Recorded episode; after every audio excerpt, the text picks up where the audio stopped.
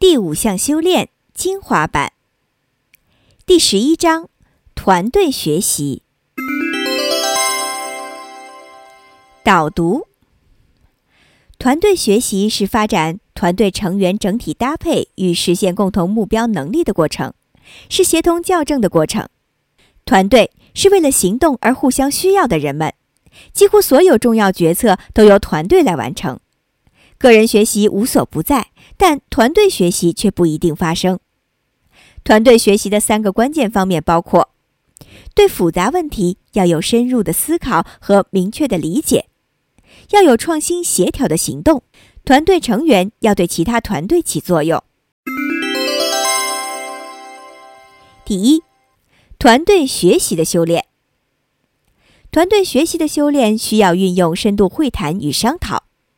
两者的差异在于，商讨过程更像大家打乒乓球，游戏目的通常是取胜，希望让别人接受自己的观点；但深度会谈是要深入探究复杂且重要的议题，更注重整体性，而且个人从中获得的洞悉也不是单靠个人所能达到的。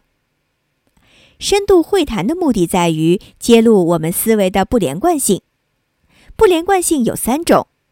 一是思想抵抗自己的参与特征，二是思想只是自己在运转，三是思想按自己的参考标准来解决问题。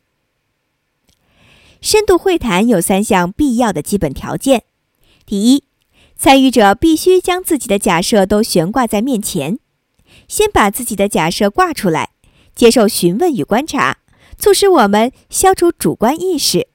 察觉和检验我们的假设，而一个人一旦坚持事情就是这样，深度会谈就会受到阻断。第二，相互视为同事，彼此平等对待。当大家彼此为工作伙伴，彼此的思维会不断补足和加强，产生较好的互动，共同深入思考问题。但这并非要求大家需要持有相同的看法。真正能发挥力量，反而是在看法存有差异时。第三，为深度会谈护持场景的辅导员。辅导者能够帮助人们了解，他们自己才是过程与结果的主人，对深度会谈结果负成败责任，也可以透过参与去影响深度会谈发展的动向。当团体养成了深度会谈的经验与技能。辅导者的角色便不再那么重要，可以成为参与者。在团队学习中，商讨和深度会谈互为补充，互相结合。在商讨过程中，不同的观点得到阐释和辩护，而深度会谈是发散性的，建立安全的环境，让团体的探索能够更充分的开展。反思、探寻是深度会谈的基础。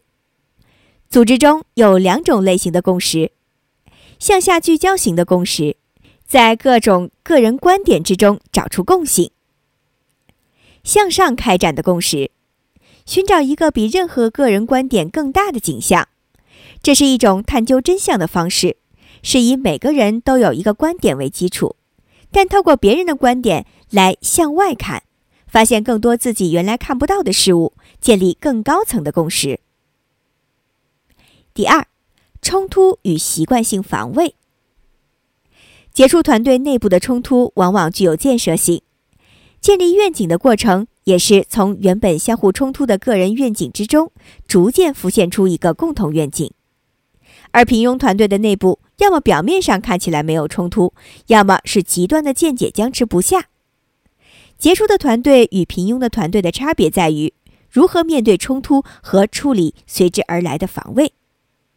习惯性防卫是人类一种根深蒂固的习性，但没有人愿意承认。这其实是一种自我保护的本能。